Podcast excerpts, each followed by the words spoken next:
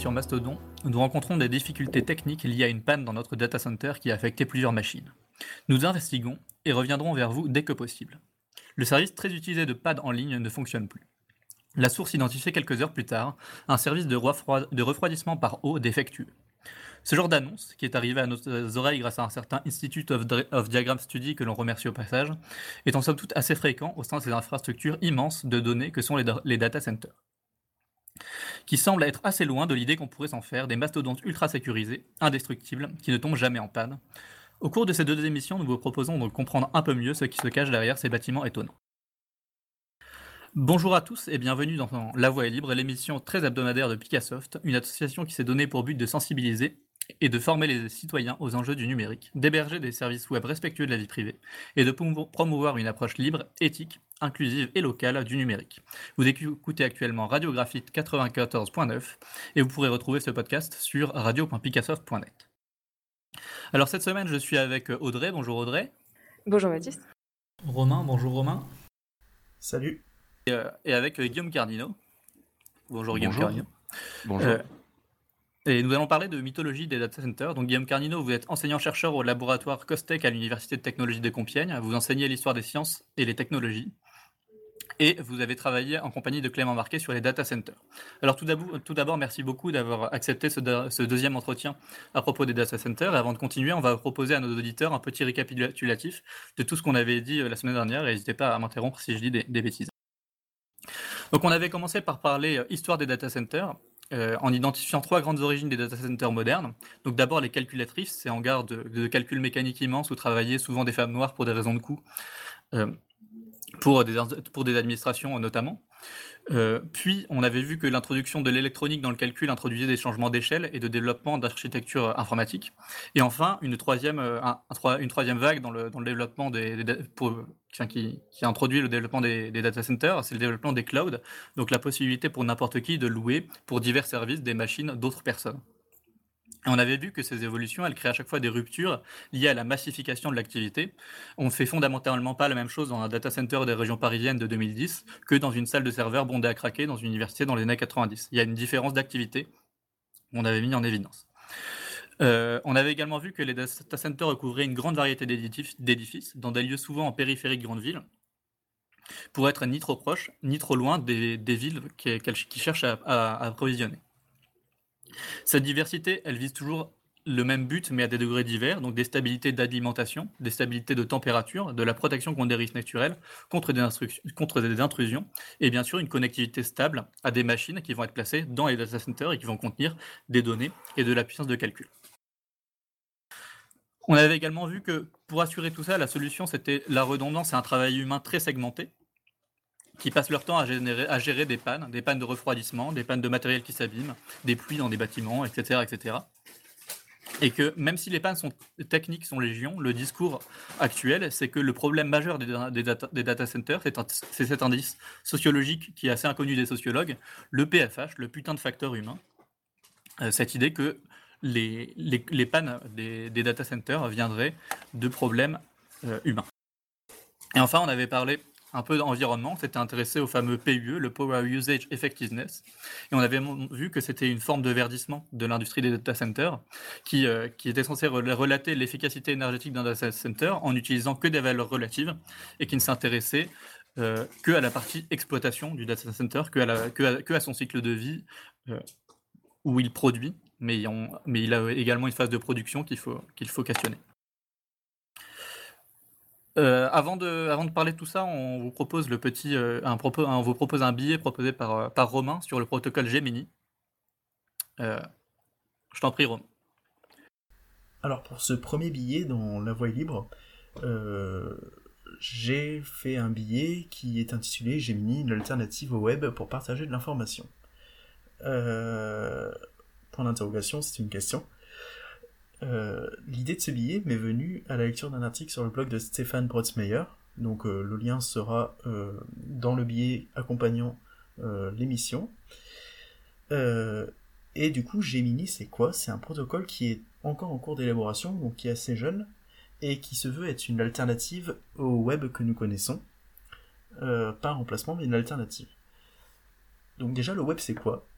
Déjà, il faut savoir que le web, ce n'est pas Internet. C'est seulement une utilisation possible du réseau Internet, et il y en a plein d'autres. Euh, des protocoles de discussion instantanée, des protocoles d'échange de fichiers, euh, des protocoles euh, pour plein de choses. Le web, il s'appuie sur un protocole client-serveur qui permet d'échanger de l'information et des documents. Vous voyez souvent le nom de ce protocole quand vous êtes sur un navigateur. Dans la barre d'URL, c'est le fameux HTTP ou HTTPS qui est devant l'URL. Un protocole, ce sont des règles qui vont permettre de se mettre d'accord sur la façon de communiquer.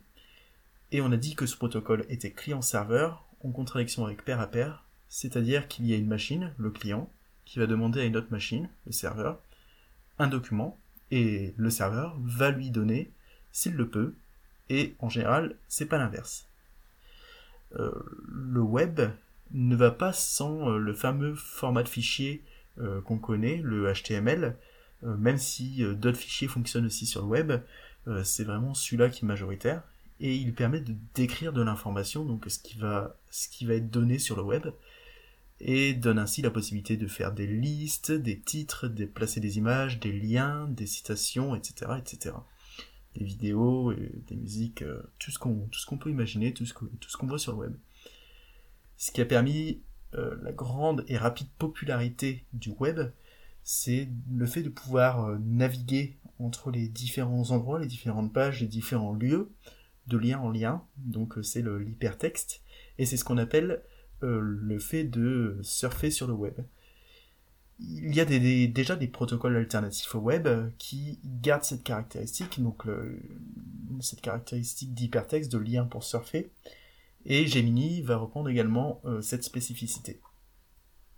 Donc on a parlé un peu là d'alternatives au web, euh, il y a déjà des alternatives qui existent au web euh, pour le côté hypertexte, donc la navigation de lien en lien, et Gopher, dans tout cela, est de loin le plus connu, à tel point qu'il est surnommé le monde parallèle au web. Pour s'y connecter, il va vous falloir un client spécifique au même titre que euh, sur le web. Il y a les fameux clients web qui sont les navigateurs, donc Mozilla Firefox, Google Chrome, etc. et quand on est sur, sur une page de Gopher, ce qu'on remarque directement quand on est habitué au web, c'est la simplicité bah, par rapport aux pages web.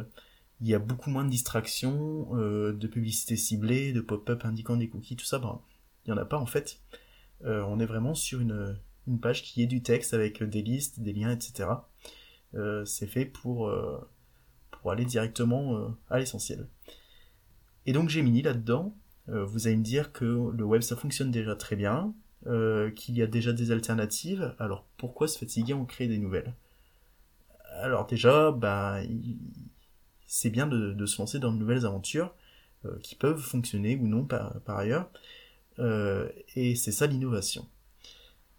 Gemini, lui, euh, il vient régler plusieurs problèmes rencontrés avec le web et les alternatives déjà existantes. Du moins, c'est son but. Selon les auteurs du protocole, Gemini, le web, c'est un projet qui est devenu gros et complexe euh, et qui permet de, de, traquer les utilisateurs et ça c'est pas très cool. Euh, même si au départ c'était quelque chose de simple et super, euh, ça s'est un peu éloigné de son but selon eux. Et aujourd'hui, les clients web, ce sont devenus des projets qui sont titanesques, c'est vraiment des très gros projets. C'est difficile pour des petits projets de voir le jour. déjà, c'est pas possible de maintenir un navigateur tout seul. Et, euh, du coup, tout ça, ça réduit un peu le choix, la, concurrence, etc. pour l'utilisateur. Euh, et du coup, bah, c'est quelque chose euh, contre lequel veulent lutter les, les inventeurs de Gemini. Euh, il faut savoir que, selon eux, pour leur protocole, écrire un serveur ou, euh, ou un client, c'est vraiment très rapide. On peut faire ça en une ou deux après-midi seulement. Et, et, du coup, c'est le jour et la nuit à ce niveau-là. De la même manière, euh, des alternatives comme Gopher ne sont pas adaptées selon les auteurs, car euh, c'est pas assez pratique et c'est pas adapté aux besoins actuels. Donc pour pallier à ce problème, euh, Gemini va implémenter un nouveau protocole, donc des règles de communication, et un nouveau format de fichier adapté à leur vision du protocole. Et du coup, les principaux axes de Gemini pour pallier au problème de l'existant, ça va être de faire des requêtes déjà qui seront simples, qui consiste seulement en une URL, on passe au serveur une URL seulement, Et du coup, ben, c'est censé compliquer le tracking parce qu'il n'y a pas d'informations cachées, tout ça. Euh, des requêtes simples également, euh, des réponses pardon simples également. Du coup, sans éléments superflus, seulement le contenu affiché, euh, pas de pas de tracker caché dans les scripts, dans les entêtes, des clients qui sont relativement faciles à implémenter, etc. dû aux réponses simples. donc on l'a dit, normalement un client, ça peut être implémenté en une ou deux après-midi selon les auteurs du protocole. Il y a aussi un chiffrement des échanges qui est obligatoire via TLS, donc le Transport Security Layer, qui est déjà présent euh, dans des protocoles comme HTTPS, donc des protocoles bien connus. Cependant, sur un autre principe, le principe du TOFU, donc euh, Trust and First Use, qui selon les auteurs euh, serait mieux. Donc ça, ça, ça reste à voir avec le temps. J'ai pu remarquer qu'il y avait pas mal quand même de désaccords dans la communauté. donc ce sera à voir un protocole qui est simple et difficilement extensible pour éviter que ça ne devienne un gros machin. Donc, euh, encore une fois, selon eux, le web c'était une bonne idée à la base. Et puis, bon, bah, c'est vite devenu euh, complexe parce que, notamment, selon eux, euh, c'est quelque chose qui a été extensible et du coup, ben, ça a été un, ça a été, ça a grossi un peu n'importe comment. encore une fois, dans ce protocole, une connexion, ça consiste en une simple requête et une réponse simple. Et euh, ensuite, bah, la, connexion entre le, client et le serveur euh, ne, ne, perdure pas en fait. Elle, est, elle a lieu une fois seulement et puis elle, est arrêtée tout de suite. Euh, une fois que la, réponse est arrivée. Donc ça évite encore une fois certains tracking. Toutes les informations en plus passent dans l'URL, donc en paramètres de l'URL. Donc ben nous quand on regarde l'URL qui est passé au serveur, on voit directement ce que le serveur lui voit. Donc euh, c'est facile de, détecter si, jamais il y avait des choses un peu, euh, un peu suspicieuses dans, l'URL. Alors le but, c'est n'est ni de remplacer le web, ni les autres alternatives. Euh, les auteurs du protocole sont très clairs dessus, ça ne les remplacera pas. Mais c'est juste de proposer un moyen alternatif de communication, donc un moyen alternatif au web et aux autres protocoles comme Gopher, et de présenter une nouvelle vision des choses. Du coup, moi je pense que ce protocole, ben, il ne reste plus qu'à lui laisser sa chance et voir si ça prend euh, et si les problèmes sont réglés avec euh, les solutions qui sont apportées.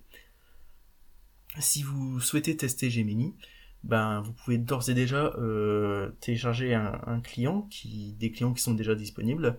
donc des clients, il existe Amphora qui est en ligne de commande ou Castor qui est dans une interface graphique.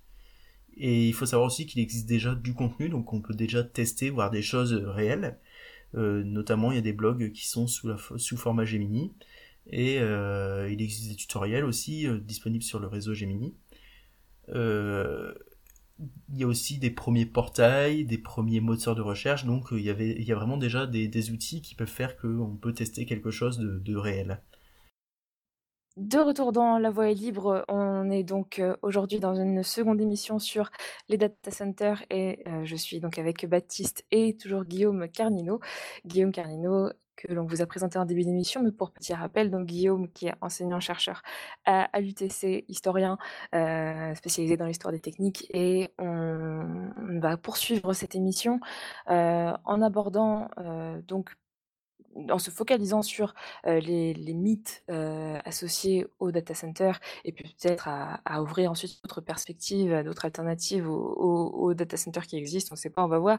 Mais donc suite au, petit récapitulatif que tu as fait, Baptiste, merci pour la, première émission. on peut peut-être aborder d'autres questions, essayer de poursuivre, notamment sur eh bien, la question de la concentration, par exemple, la concentration des espaces de, production et alors, de production et de consommation des données. Ce que je veux dire par là, c'est d'essayer de s'intéresser aux impacts politiques, aux impacts sociaux de la de la des corrélations entre les espaces de production de données et les espaces de consommation de données et le fait que euh, dans les data centers, on voit finalement qu'il y a donc une concentration de, des espaces de, production et de traitement des données, euh, qu'il y a donc une, dynamique de standardisation de ces processus euh, de, traitement et que dans de, l'autre côté, donc il y, a, donc une séparation entre ces espaces de, production et de traitement de données avec les espaces de, production de données du côté donc des, utilisateurs des écrans. Très flou comme question, mais euh, là où je veux en venir, c'est d'aborder vraiment la question de cette décorrélation entre les espaces, la production de données par les, les, personnes comme vous et moi, et puis le traitement de ces données dans des espaces concentrés. quel, est l'impact de, cette séparation-là, l'impact de la concentration des données sur, et bien sûr, d'une part, peut-être les, territoires eux-mêmes, les territoires où sont stockées ces données, et puis où sont implantés les, data centers, et l'impact, après on pourra aborder la question de l'impact sur, et bien sur nous, le fait de ne pas avoir la main, de ne pas avoir les, pouvoirs de décision sur le, le traitement de ces données. Alors, dans cette question de 3 km, je ne sais pas si Guillaume, je, euh, on, peut aborder justement au moins l'impact des data centers sur les territoires, là où ils sont implantés. Je ne sais pas si ça euh, peut être une, une, question intéressante à traiter. Maintenant, par rapport à, à, tes études sur, sur, le sujet. Si, si, tout à fait. Alors, euh, oui, oui, alors je ne suis pas spécialiste et d'ailleurs Clément Marquet, je pense, maîtrise beaucoup mieux ce cet aspect du sujet que moi, puisque lui, je crois que je l'avais dit la dernière fois, il a fait une enquête sur, la controverse à peine commune et en fait les data centers dans leur implantation sur les territoires, alors, soit ils essayent de passer tout simplement, relativement, discrètement, mais c'est pas toujours le cas et l'une des questions qui peut se jouer, c'est notamment celle de l'acceptabilité de la part de certaines populations pour, les data centers, en ville. Et donc, dans ce cadre-là, on se retrouve avec euh, des, espaces qui euh, peuvent poser problème du point de vue des, normes de, euh, les établissements classés euh, euh, Céveso, avec donc des, quantités de matériaux industriels conséquentes, et ça peut produire, donc comme ça a été le cas à pleine commune, un certain nombre de questionnements. Mais souvent, donc voilà, c'est là où je voulais en venir aussi. Désolé, j'ai un petit peu de mal à, démarrer moi aussi. c'est là où je voulais en venir. En fait, il y a une stratégie des data centers qui peut être mobilisée, qui vise à dire nous allons créer de l'emploi. Euh, pendant un temps, en fait, il y a, certaines, euh, je crois qu'il y a une évolution. Je, je suis plus, euh, je suis pas très au clair sur la, question juridique là-dessus, mais au départ, je crois que la taxe professionnelle permettait de récupérer de l'argent chez les data centers et qu'il y a eu une transformation juridique qui fait que ça a été plus le cas. ça a plus été le cas, et donc désormais, il a fallu aussi avoir un, discours sur l'emploi, sachant que généralement, ça fonctionne pas très très bien, puisque le, un data center, c'est au maximum une cinquantaine de personnes, dont probablement les deux tiers en sous-traitance. Donc par rapport à ça, l'implantation sur le territoire, généralement, euh, c'est surtout un, territoire où on vient prendre de l'électricité, ce qui à son tour peut poser un, problème conséquent, hein, puisque euh, un data center, je je l'avais dit aussi la dernière fois, euh, consomme à peu près autant, ça dépend de la taille du data center bien sûr, mais si on est sur un data center de quelques dizaines de, milliers de mètres carrés, surtout de machines, eh bien c'est à peu près autant que, d'habitants, même si le rapport entre les deux n'est pas linéaire. donc évidemment, là, on se retrouve avec avec des, postes sources euh, de chez EDF qui peuvent être saturés. Euh, ça a été le cas à pleine commune, hein, où voilà, les installations électriques se retrouvaient euh, en quelque sorte remplies à plein par les data centers. Parce qu'il faut savoir qu'un data center ne consomme pas nécessairement toute la puissance électrique réservée. Euh, on peut réserver euh, une certaine quantité de puissance et ça veut dire que euh, le fournisseur, comme EDF par exemple, garantit l'obligation de cette, il a une obligation de fourniture. Mais c'est pas pour autant que cette fourniture électrique est réellement desservie à chaque instant, puisqu'un data center, en fonction de son niveau de sécurisation, a besoin d'un certain nombre de redondances et donc typiquement, hein, une bonne partie des, data centers dits de tier 3 ou équivalent euh, réservent le double de la puissance électrique dont, ils ont besoin, ou quelque chose approchant. Euh, donc ça, c'est quelque chose qui peut saturer un territoire et qui pose beaucoup de problèmes. Euh, quand vous avez un poste source qui est saturé, euh, c'est un très gros billet qu'il faut mettre sur la table hein, pour en, en, en, construire un autre, et c'est pas quelque chose qui se fait facilement. Et quand on découvre qu'en effet, le data center consomme autant que toute la commune sur laquelle beaucoup d'autres de, de, industries sont implantées, évidemment, c'est le genre de, choses qui peuvent, qui peuvent poser souci. Mais je pense que la question, l'une des questions centrales aussi pour comprendre l'implantation sur les territoires des data centers, c'est celle de la, souveraineté, la souveraineté des données. on a souvent le, sentiment, hein, c'est la, métaphore du cloud, que tout ça est dématérialisé très loin, donc on a compris que ça ne l'était pas. Mais je pense que, y compris d'un point de vue politique, ça ne l'est absolument pas du tout.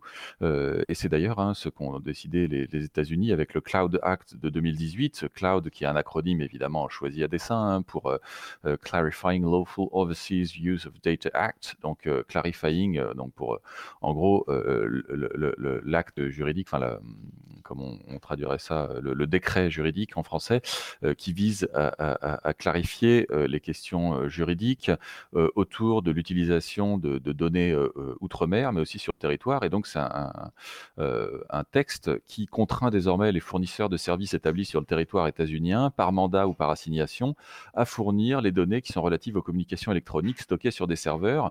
Et c'est très important que ces serveurs soient situés aux États-Unis ou dans des pays étrangers. Et donc là, c'est un, texte de loi qui vise en effet, à garantir une souveraineté états-unienne sur ces questions-là. Alors, euh, euh, du côté russe, la réaction a été assez rapide, hein, et en effet, il a été très rapidement instauré le fait que voilà, tous les services euh, du, cloud russe doivent se situer sur territoire russe pour empêcher justement ce type de contraintes produites par le, gouvernement états-unien. Donc là, on voit bien que la territorialité du, web, elle existe, hein, elle existe réellement. C'est pas, c'est pas, non seulement c'est pas dématérialisé, mais en plus c'est pas dans un flottement géopolitique. Hein. On est dans une véritable, euh, même certains vont jusqu'à risquer le, terme de, guerre. Euh, euh, et au-delà des data centers, il y a d'ailleurs la question du, réseau, du réseau à l'échelle de, la planète, qui rejoint directement cette question de l'interconnexion des data centers c'est Camille Morel qui a beaucoup travaillé là-dessus, sur les, câbles sous-marins à l'échelle de la planète. Alors, on entend parfois parler des satellites, mais donc déjà, la première chose, hein, il faut, bien avoir en tête, les, satellites, c'est même pas 1% du trafic Internet. Tout fonctionne, 99% ce sont des câbles, des câbles sous-marins. Il y a une très grande histoire des, câbles sous-marins hein, qui, date au moins depuis le milieu du 19e siècle, où il s'agit tout d'abord d'interconnecter par télégraphie, hein, euh, de, produire... Euh, euh, une, une, une, interconnexion globale à l'échelle de la planète. Je ne crois pas que j'avais pris cet exemple la dernière fois. Si c'est le cas, je suis désolé de radoter, mais non, non, non. Le, en fait, dans les années 1830, si vous voulez envoyer un message depuis Londres, grande capitale euh, coloniale, euh, jusque, par exemple, à Bombay, euh, grande capitale colonisée, eh bien, vous écrivez votre lettre, ça va partir par ferry, contourner l'Afrique par le sud. Euh, en fonction des attaques de piraterie, etc., vous pouvez espérer que votre lettre arrive à Bombay quelque chose comme huit mois plus tard, avec le délai dû à la mousson on ne peut pas trop faire partir de bateau. Ça veut dire que vous pouvez euh, imaginer avoir une réponse à la lettre que vous avez envoyée à peu près deux ans après avoir envoyé celle-ci. Là, on est dans les années 1830. Euh, dans les années 1850, avec le développement du chemin de fer, il n'y a pas encore le percement du canal de Suez. Euh, ça part en train, ça va se retrouver à traverser l'isthme de Suez euh, par caravane. vous pouvez espérer quelques mois pour que votre lettre arrive, et donc autant pour que ça arrive. Donc peut-être, allez, en six mois, vous pouvez envoyer une lettre et avoir une réponse. Dans les années 1800 70 avec le percement du canal de Suez, ça va s'accélérer encore. et puis avec les débuts du télégraphe, hein, on, va se retrouver à avoir des temps de, communication plus, plus, plus rapides encore. même s'il y a des problèmes, il n'y a pas encore la télégraphie par duplex au départ qui permet de, faire transiter deux messages à la fois. il y a les pays sur lesquels se trouvent les relais locaux qui monopolisent un peu la ligne, donc il va falloir mettre en place tout un tas de monopoles et de, garanties pour, pour que les choses s'accélèrent. Et à la fin du siècle, on est déjà dans quelque chose qui est plus rapide. Vous pouvez envoyer un télégramme le matin et espérer avoir la réponse dans, la journée. Au départ, il faut plus ou moins une semaine, mais là, vous pouvez espérer avoir la réponse dans, la journée. je crois que c'est pour l'exposition, la Great Exhibition, ça doit être, je sais plus, faudrait, je, dis la date de mémoire, je crois que c'est 1924, mais si je dis des bêtises, me lapidez pas. le, roi euh, George V euh, en, Angleterre euh, va, pour montrer la puissance du réseau industriel anglais, va se faire envoyer à lui-même un câble, donc une communication télégraphique qu'il va recevoir 18 secondes plus tard.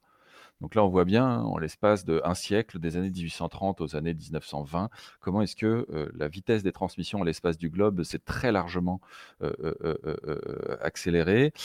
et ça, c'est vraiment l'ouverture d'une course hein, au câblage des, mers, puisque c'est par là que ça passe. Hein, c'est un enjeu pour les premiers câbles télégraphiques. D'ailleurs, ça marche pas très bien. Ça va être Lord Kelvin, celui des degrés Kelvin, qui va être à la tête d'une commission au 19e siècle pour établir des, processus sécurisés pour mettre en place des câbles sous-marins. Et aujourd'hui, euh, je ne sais plus à combien on est, je vous dis ça de mémoire, mais je crois que c'est quelque chose comme 800 000 km de, câbles sous-marins euh, qu'on a, qu'on a sur la Terre, avec des hubs absolument centraux, hein, euh, qui font que là, il y a des enjeux de sécurité, des enjeux de sécurité cruciaux. En Europe, par exemple, on a des choses qui arrivent, je crois que c'est vers le sud de l'Angleterre. Il y a toute la Méditerranée, le Maghreb et une partie du Moyen-Orient qui arrivent à Marseille dans des câbles. D'ailleurs, ça c'est pas vraiment une étude de terrain, mais j'ai un, ami qui, qui a eu l'occasion de travailler et de visiter l'un de ces hubs. Il travaillait dans la, fibre optique et il me racontait qu'il y a en effet hein, des systèmes de, de détection anti-incendie qui vont absorber toutes les molécules d'oxygène avec un un, gaz spécial. Ça se fait, ça se fait classiquement aussi dans les data centers. Hein. Mais voilà, avec euh, en cas de, problème, un compte à rebours qui se met en place sont des endroits en effet extrêmement sécurisés, puisque euh, si vous avez euh, le hub du, câblage à Marseille qui tombe, bah, vous avez en gros toute l'Europe du, Nord, hein, peut-être pas la Scandinavie, mais en tout cas France, une partie, y compris d'ailleurs de, Espagne, Portugal, Allemagne, etc. Il y, a, une grande partie de la connectivité qui, peut tomber. Donc là, on est dans des enjeux de sécurité très forts aussi avec ce câblage d'autant plus qu'à l'heure actuelle, hein, euh, ces, réseaux continuent à être tissés puisque le trafic ne cesse d'augmenter. Et comme le montre bien Camille Morel, il y a des grands enjeux de, souveraineté, non seulement de souveraineté, mais aussi militaire. Hein. Euh, en 2016, il y a eu un, événement un peu sans précédent. Euh, il y a un navire de câblage en mer Rouge qui s'est fait attaquer par des pirates. Euh, il y a eu des tirs à l'arme automatique. Et bon, euh, euh, fort heureusement pour les, occupants du navire attaqué, l'équipe de sécurité a, réussi à repousser les assaillants. Mais voilà, ça, a inauguré tout un tas de questionnements sur bah, qu'est-ce qu'on fait? Comment est-ce qu'on peut sécuriser ce câblage-là? D'autant plus que là, évidemment, c'est le truc très médiatisé, une attaque de pirates, c'est très, cinématographique. Mais dans les faits, le, problème majeur, c'est pas les attaques terroristes, c'est pas la piraterie. Le problème majeur, c'est de se retrouver avec euh, en fait des gens, euh, par exemple au, large du Vietnam, ça a été réalisé à plusieurs reprises, hein, euh, donc des gens qui se retrouvent à couper les câbles pour récupérer les matériaux pour les revendre ensuite, puisque vous avez de la fibre optique, vous avez du cuivre, vous avez du kevlar, vous avez tout un tas de matériaux qui sont utilisés, qui peuvent se revendre au marché noir. Et donc voilà, au Vietnam, on a découvert que les pêcheurs, avec des moyens techniques en apparence assez rudimentaires, eh bien, sont en mesure de couper des câblages. Et donc, en effet, la connectivité du Vietnam qui a été impactée à 80 de diminution. Hein, euh, je ne sais plus en quelle année c'est, ça doit être peut-être 2015, je vous dis ça de mémoire. Euh, voilà. Donc là, euh, on est dans une situation où il y a des, risques non seulement terroristes, mais même tout simplement dans, le marché global de, coupure des interconnexions pour des, raisons qui sont difficiles à maîtriser. Hein. On ne peut pas, vu ces, centaines de milliers de, câbles, on ne peut pas empêcher, on ne peut pas mettre des, soldats à chaque endroit de ces interconnexions. Merci Guillaume, mais en effet, donc il y a, cette, notion de, eh complexité de l'ampleur du réseau qui devient donc impossible à contrôler dans son ensemble. Il y a cette question donc de, de la sécurité, de la résilience de tous ces câblages, comme tu en parlais et puis, la souveraineté, oui et puis le piratage, des données littéralement, évidemment, fallait la faire.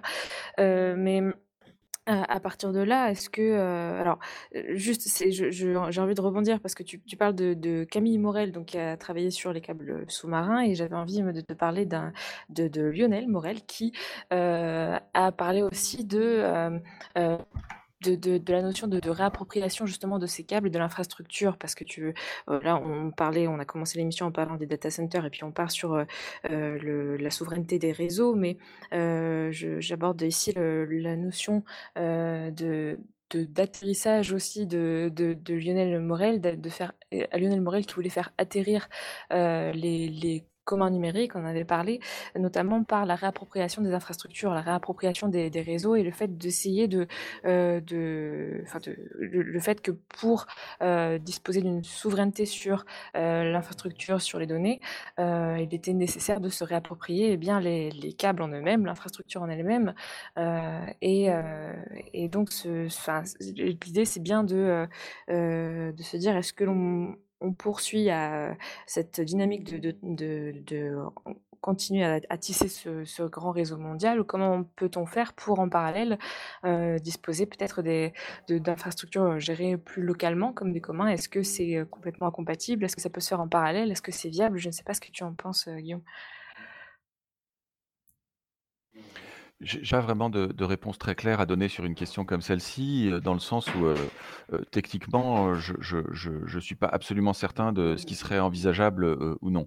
en l'état, ça, m'évoque notamment une réflexion de, George Orwell, qui, au lendemain de, Hiroshima, s'interroge de façon très éclairée et surtout très avant-gardiste par rapport à ce qui se fera par la suite, à une époque où il y a, deux, principaux discours qui sont tenus au lendemain de l'explosion de Hiroshima et Nagasaki, un discours de la sidération Hein, de la fascination. C'est le monde qui titre une révolution scientifique hein, au lendemain de l'explosion. Donc voilà, c'était une façon de le faire.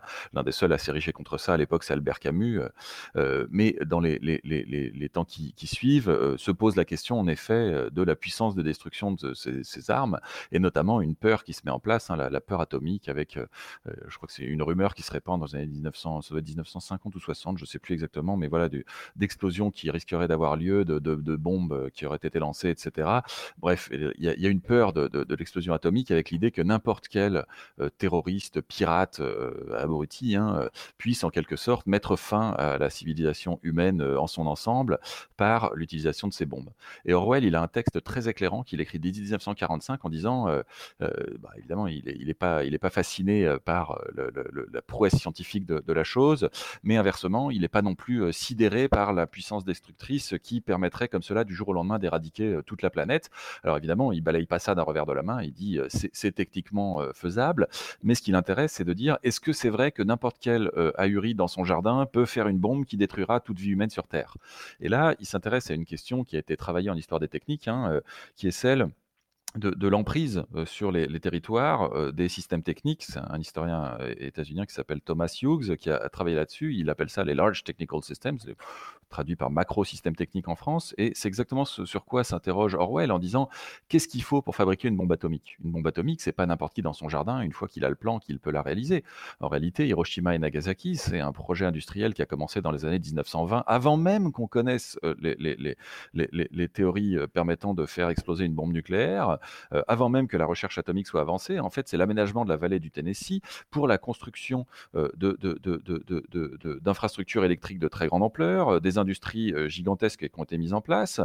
il a fallu par la suite mettre en place toutes les infrastructures pour raffiner l'uranium et le plutonium, produire les bombes dans, déjà il y avait les laboratoires, il y a même s'il n'y a pas que les physiciens, il y avait aussi des physiciens dans l'histoire, et puis ensuite produire les bombes industriellement, même s'il n'y en avait que deux, il y en avait une troisième qui était prévue mais qui n'a pas été utilisée, euh, qui n'était de toute façon pas vraiment opérationnelle. Mais donc voilà, il, a fallu l'ensemble de ces chaînes de production, ce qui veut dire, c'est la, thèse de, d'Orwell, hein, il dit, bah, qui peut produire une bombe atomique? Est-ce que c'est un individu esselé, aussi fou soit-il, ou est-ce qu'il s'agit de gigantesques superpuissances technologiques et donc géopolitiques aussi, hein, du même coup? Et donc en 1945, Orwell anticipe déjà le fait que par la puissance géopolitique déportée de la bombe atomique, eh bien, les États-Unis, l'Europe et la Chine seront les trois principaux grands pôles euh, de euh, la géopolitique mondiale euh, à, la fin du XXe siècle. Donc c'est très visionnaire hein, comme façon de voir les choses et très contre-intuitif, d'autant plus qu'il insiste ensuite en disant, eh bien, quel a été l'âge des révolutions démocratiques en Europe? Eh bien, l'âge des révolutions démocratiques en Europe, plus ou moins toutes choses égales par ailleurs, c'est la fin du XVIIIe siècle, à une époque où, nous dit Orwell, l'arme la plus puissante, Bon, il y avait quelques batteries de canon, mais l'arme la plus puissante, en gros, qui été utilisée sur les champs de bataille, c'était le fusil. Un fusil fait de métal et de bois qui était tout à fait appropriable, réparable individuellement. Donc, il ne fait pas du tout ça pour faire une apologie des armes à feu, même si il, a été journaliste, Orwell, hein, pendant la, guerre d'Espagne. il, est allé en Inde, il a couvert tout un tas d'événements géopolitiques à l'échelle de la planète. Mais donc, ce n'est pas une apologie des armes à feu, mais c'est plutôt pour dire, bah, généralement, les, régimes politiques se, mettent en place à l'aune de la taille des techniques militaires qui sont nécessaires à leur maintien. Et donc, quand on est dans un univers où une partie de la population peut se réapproprier, un certain nombre des infrastructures techniques, eh bien, euh, probablement, il y aura euh, davantage de démocratie, nous dit Orwell, que dans un univers où les infrastructures techniques ne sont absolument pas réappropriables à l'échelle individuelle ou même interindividuelle ou même communautaire. Donc ça, c'est une analogie peut-être un peu lointaine, mais qui me semble éclairer malgré tout hein, euh, ce qui se passe dans l'univers du data center euh, et euh, du câblage sous-marin à l'échelle de la planète. Hein, Est-ce qu'on est dans des technologies qui sont réappropriables individuellement? Et si en effet, comme il semble que ce ne soit pas vraiment le cas à l'heure actuelle, eh bien, qu'est-ce que ça nous dit hein, sur les régimes politiques qui se développent aujourd'hui? C'est Christian Fauré, un analyste de, ces transformations numériques.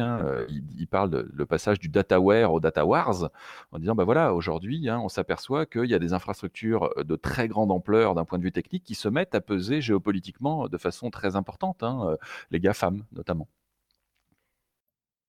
Merci Guillaume, c'est passionnant de, comprendre cela ainsi avec justement cette, analogie que tu fais. Non, non, c'est très très intéressant. Puis ça me, ça me fait penser aussi à justement ce, dont tu parles par rapport à la réappropriation euh, de, ces infrastructures et des réseaux et puis du pouvoir que l'on peut avoir.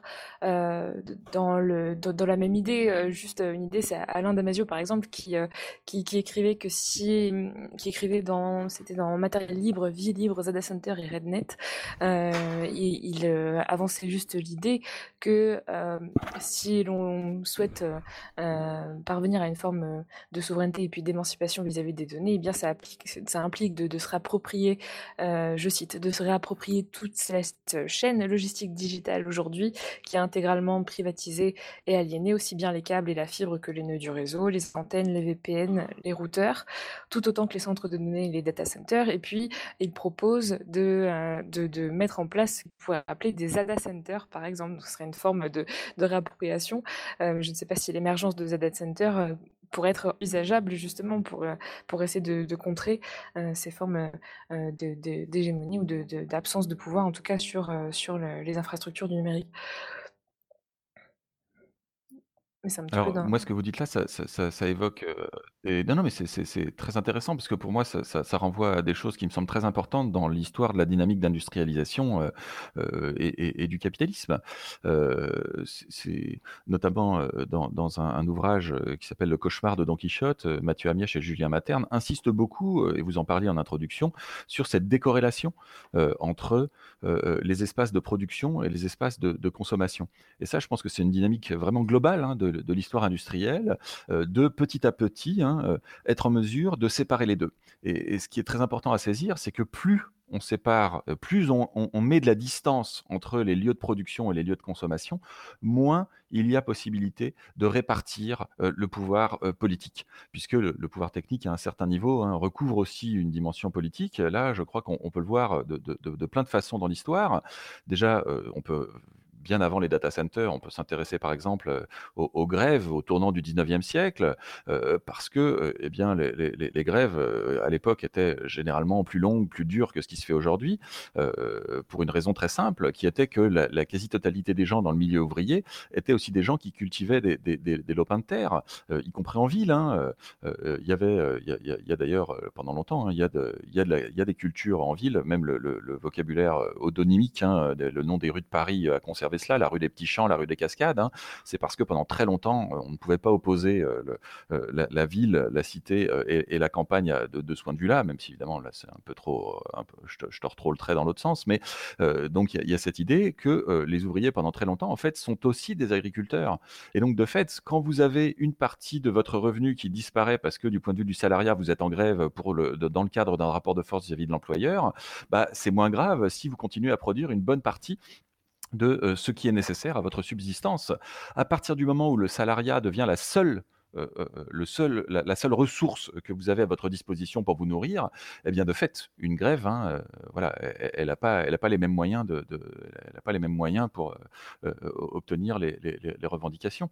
Elle peut pas durer aussi longtemps. Ça, c'est un peu ancien et de façon tout à fait contemporaine. Hein, on le voit.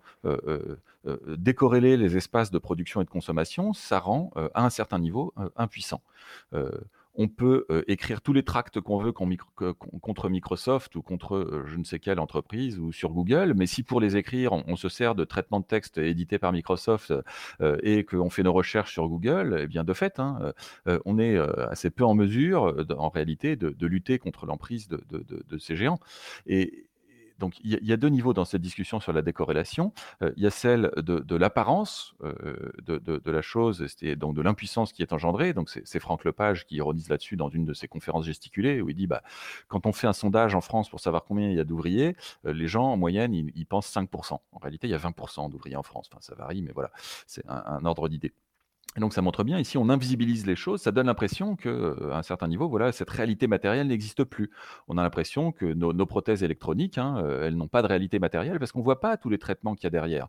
Comment ça se retrouve dans la catégorie des déchets euh, électroniques qui sont envoyés ensuite outre-mer, notamment dans des décharges en Afrique pour être plus ou moins brûlés, qu'il y, ait des câbles de cuivre qui ne soient pas fort récupérés, le reste pollue joyeusement les, territoires et l'atmosphère. Donc il y, a aussi une géopolitique de la pollution hein, qui est rattachée euh, qui est rattaché au numérique. Mais ensuite, l'autre point qui me semble absolument central, c'est de voir jusqu'où il y a une logique d'un certain type de technique dans la possibilité qu'elle peut avoir euh, de produire une, recorrélation euh, entre la, consommation et la production. Donc il y a un niveau, j'ai envie de dire, de, choix technique, et puis il y a un niveau ensuite qui est celui de la dynamique des techniques propres. Et il me semble que l'intérêt des réseaux de communication, c'est justement d'être déporté sur de très très grands territoires. Donc par rapport à ça, je pense que c'est très intéressant de réfléchir à des instances décentralisées, d'avoir des formes de fédéralisme qui puissent euh, fonctionner de cette façon-là, mais je pense qu'il faut aussi prendre au sérieux le fait qu'on n'est pas dans un univers qui est facilement relocalisable à la différence par exemple de la boulangerie on, parle beaucoup des imprimantes 3D, euh, nouveaux modèles de production, etc. Je crois qu'à l'heure actuelle, ça fait pas grand-chose. Hein, les imprimantes 3D, d'ailleurs, tout le baratin autour des imprimantes 3D qui pourraient se reproduire elles-mêmes, les imprimantes 3D, dans les faits, euh, elles, reproduisent une seule chose, elles reproduisent les, espèces de jonctions en plastique euh, qui, leur permettent de tenir. Mais tout le matériel électronique qui sert à les produire, les imprimantes 3D sont absolument pas en mesure de, les réaliser, de les réaliser aujourd'hui. mais ça n'empêche qu'il y a un certain nombre de choses qui peuvent être produites par les imprimantes 3D à distance, que ce soit, on peut reproduire des clés, on peut reproduire certaines pièces plastiques de certains dispositifs, ce genre de choses. Mais euh, les boulangeries, il me semble qu'elles ont, euh, malgré le fait qu'on réfléchisse et qu'il y, ait une très forte industrialisation de la boulangerie, bien sûr, mais il y a quand même une nécessité d'avoir un maillage de boulangerie à l'échelle du territoire. Parce que le, pain, on ne peut pas l'imprimer en 3D à distance à l'heure actuelle, et j'espère que ça n'arrivera pas, mais enfin bon, il y, a des réflexions là-dessus. Euh, en tout cas, voilà, le pain, on ne peut pas l'imprimer à distance à partir d'un modèle qu'on récupérerait en ligne. Hein. on a besoin d'aller se fournir en pain, et donc on a encore en France un maillage de boulangerie qui est suffisamment euh, important, euh, même si une partie du, réseau a déjà été industrialisée. Du point de vue des territoires, il y a des boulangeries, pas dans chaque village, mais voilà, dans un certain nombre d'endroits. Euh, et par rapport à ça, on est dans une situation extrêmement différente de celle, par exemple, d'un moteur de recherche. le moteur de recherche, par essence, c'est une logique qui a été étudiée en économie, hein, celle du winner takes all puisqu'on est ici dans non seulement des économies d'échelle, mais dans un univers qui va produire quelque chose où en fait, plus euh, vous aurez une empreinte euh, gigantesque sur un territoire, euh, plus votre efficacité technique sera forte. Donc, ce qui veut dire que nécessairement, hein, il y a une sorte de logique à l'émergence de quelque chose comme Google.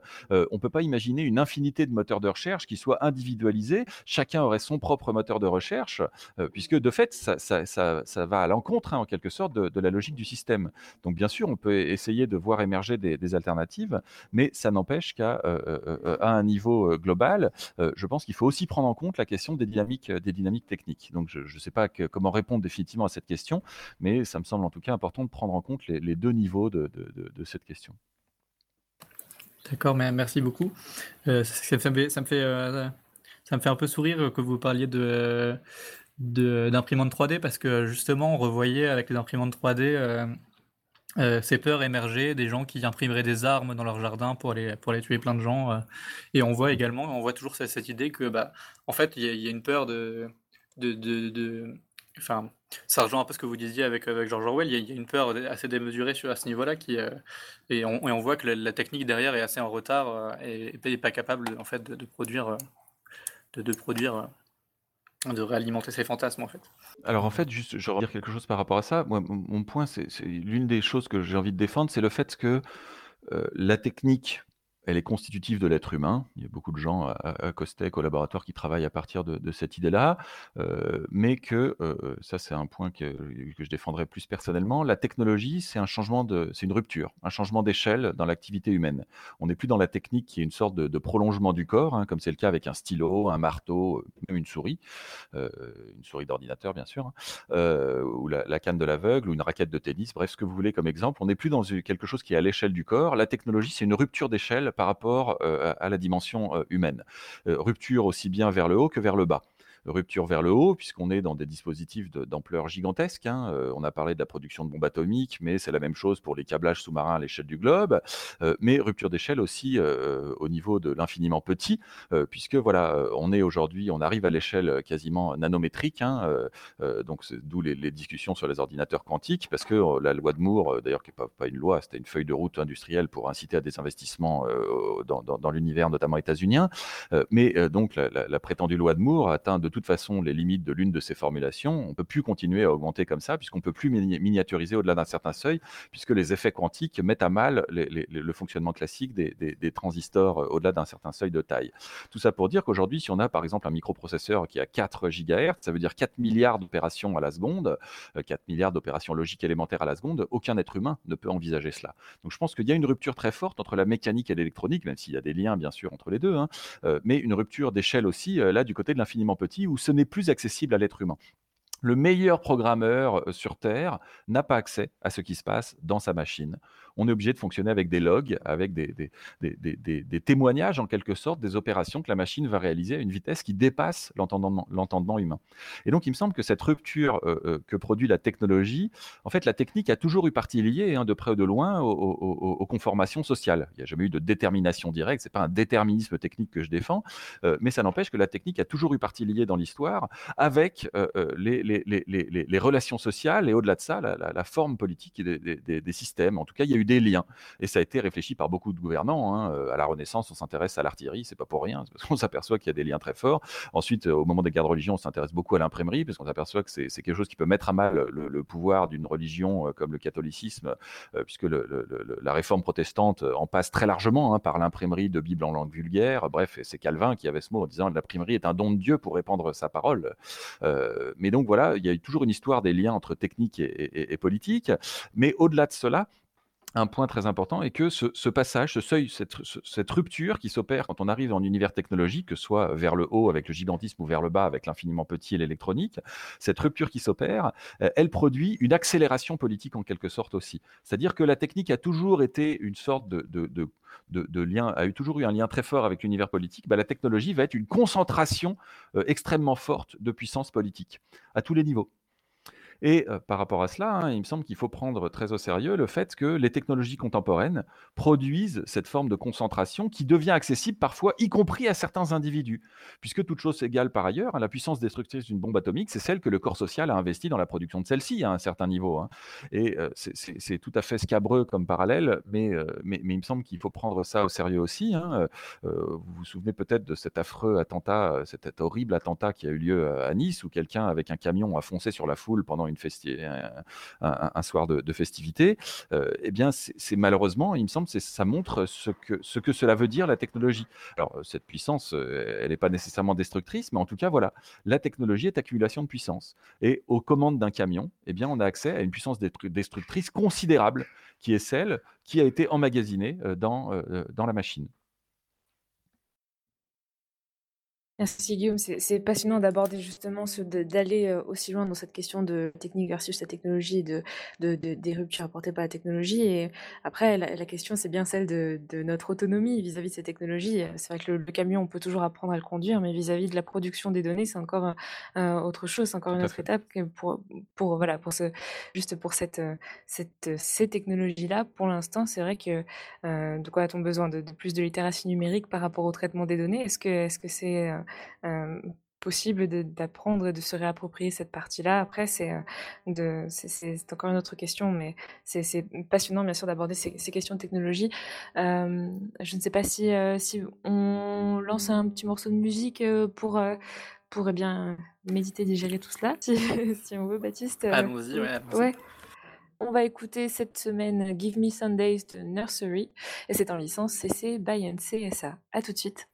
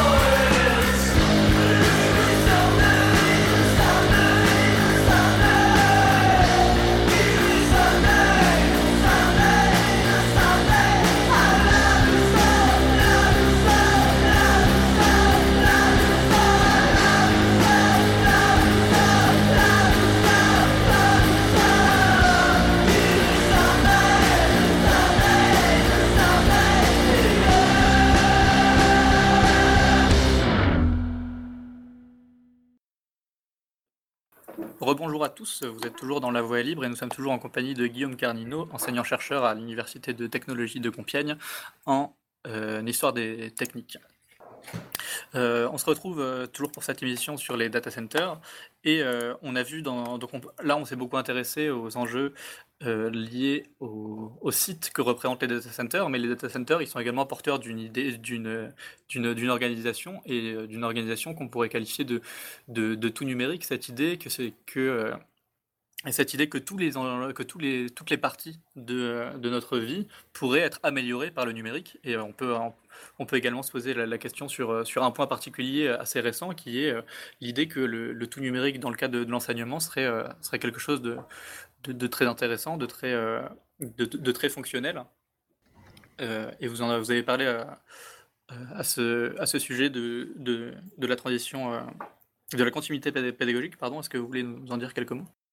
Oui, oui, alors continuité, pédagogique, c'est c'est la, grande arnaque du, du moment hein, euh, à plusieurs niveaux.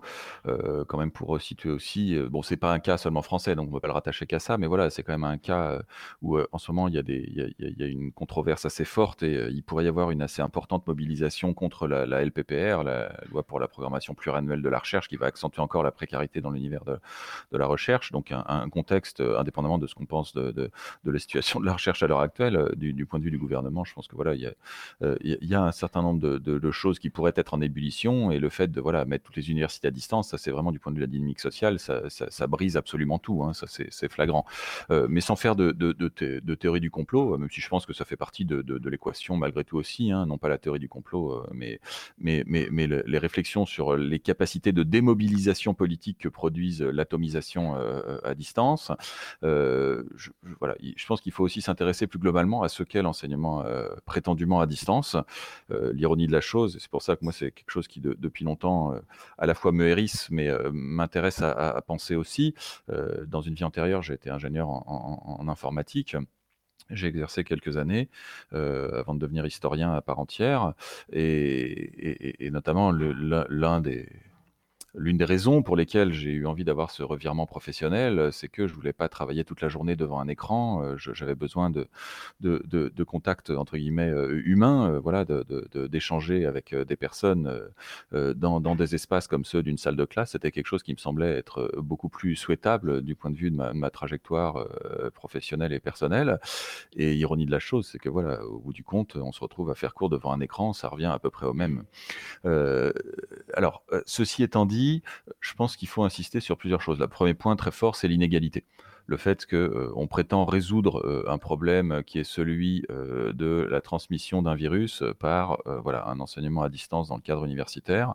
Donc première chose, très grande inégalité par rapport à ça on ne va pas avoir le temps de, voir trop de statistiques là, mais en gros, hein, voilà, il y aurait à peu près une personne sur dix euh, qui trouverait plus ou moins son compte, mais pour la totalité, hein, voilà, ça, ne fonctionne pas.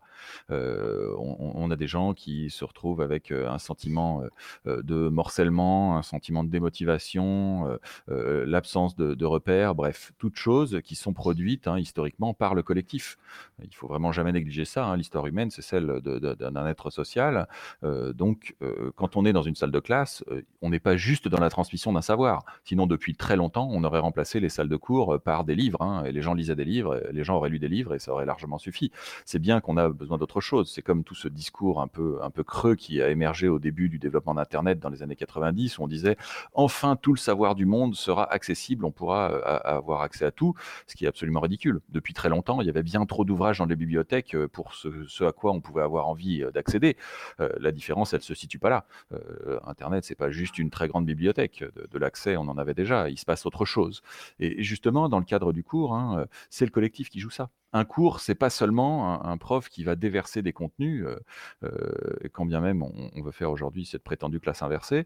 Euh, un cours, c'est aussi quelque chose où il y a du collectif, où il y a déjà une, attention soutenue, partagée par tout un tas de gens, hein, même s'il y en a qui peuvent se regarder à, filouter, à regarder des vidéos YouTube ou même à s'endormir pendant un cours. Évidemment, ça existe. Hein. J'ai vu des étudiants capables de dormir dans des positions absolument invraisemblables en cours. Ça, arrive toujours, et pas que pour des mauvaises raisons. Hein. Des gens qui peuvent avoir en effet des de, véritable fatigue même.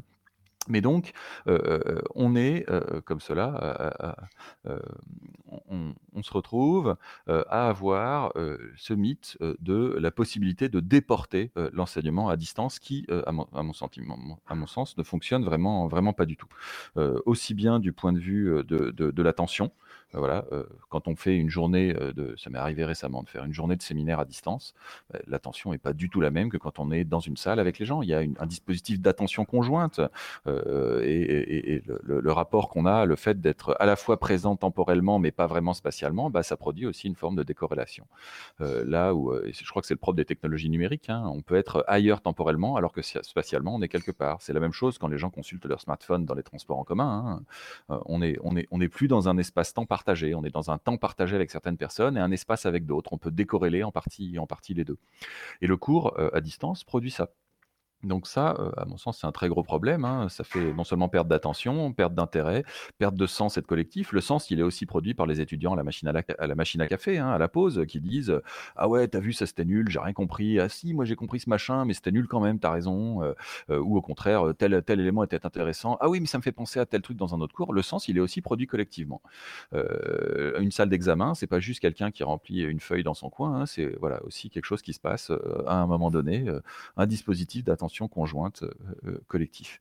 Donc ça, c'est un point très important. Et puis ensuite, voilà, il y a aussi une vague de libéralisation hein, qui font que ce serait l'idéal hein, de pouvoir, pour un certain de gouvernants, le, processus de Lisbonne lancé dès la fin des années 90, début des années 2000, hein, voilà, ce, serait idéal de pouvoir imaginer, ça, veut dire tout simplement privatiser les cours. C'est le grand rêve des MOOC, l'enseignement à distance, c'est de dire, eh ben, tout le monde pourra avoir accès aux meilleurs profs. Et donc, évidemment, on pourra faire payer des formations. Mais ce que montrent toutes les statistiques, c'est qu'en gros, c'est ça, c'est à peu près, alors c'est variable, mais pour les grands MOOC américains, on est à peu près à 10% des gens qui, au maximum, vont au bout quand ils se connectent suffisamment, longtemps. Donc euh, c'est quelque chose qui ne fonctionne pas du tout. Euh, l'amphithéâtre, historiquement, c'est un dispositif de production collective d'attention. Et euh, on n'est pas du tout en mesure de faire ça avec des temporalités plus ou moins conjointes, mais malgré tout morcelées, et surtout des spatialités totalement morcelées. Donc ça, c'est moi, ça me semble vraiment très important. Hein, euh, et je ne sais pas bien quoi penser de ces confinements récents par rapport à ça d'un point de vue purement stratégique. C'est-à-dire que euh, il existait depuis très longtemps un discours qui vantait l'enseignement à distance. Eh bien, peut-être qu'à un certain niveau, le confinement aura eu euh, quelque chose entre guillemets de bon par rapport à ça. C'est que il me semble qu'aujourd'hui, notamment, alors que pour une partie des étudiants, je pense que c'était quelque chose d'assez lointain qui méritait pas vraiment d'attention. Là, je crois qu'il y a vraiment une très grande partie de l'univers étudiant qui s'est confronté à ce que voulait dire l'enseignement à distance et les échos que j'en ai à l'heure actuelle, c'est massivement, on n'en veut pas. On veut repartir en présentiel, on n'en peut plus, on est démotivé, c'est extrêmement difficile. Il y a des processus de, parfois d'allègement hein, qui, sont, qui sont réfléchis par certains profs. évidemment, le but c'est pas de donner des diplômes au rabais, mais ça n'empêche, c'est pas la même chose. Enseigner et apprendre à distance, ce n'est pas du tout la même chose. Donc ça, c'est le premier point. peut-être qu'il peut y avoir un effet positif de ces confinements qui est qu'on a vraiment testé ce que ça voulait dire passer en enseignement à distance. C'est quand même, dans l'ensemble, la perte est énorme. Les gens n'en veulent pas. Voilà. mais inversement, si jamais cela devait durer longtemps et qu'on avait par exemple trois années où l'enseignement à distance était d'une certaine façon banalisé, trois années c'est quoi? C'est le temps d'obtenir une licence ou un autre diplôme en trois ans. Hein. Donc, ça veut dire qu'il y aurait des générations entières d'étudiants qui n'auraient été formés qu'à distance. Donc là, je, crains à l'inverse qu'on puisse avoir une sorte de cliquet qui soit passé. Hein, peut-être pas d'irréversibilité, j'espère, mais en tout cas, voilà, quelque chose qui ferait que d'un seul coup, ça aurait été tellement banalisé que des générations étudiantes intégralement formées à distance, eh bien, on pourrait donc peut-être malheureusement imaginer que ça devienne, dans certains cas, la norme par la suite. Et ça, pour moi, on perdrait énormément, non seulement humainement, mais même tout simplement du point de vue de ce qu'est l'université, hein, l'université qui vient quand même d'universel. C'est euh, quelque chose de, très important à avoir en tête. Hein. L'université qui a vocation à produire des citoyens et des citoyennes du monde. Et, l'enseignement à distance, à mon sens, met cela en partie à mal.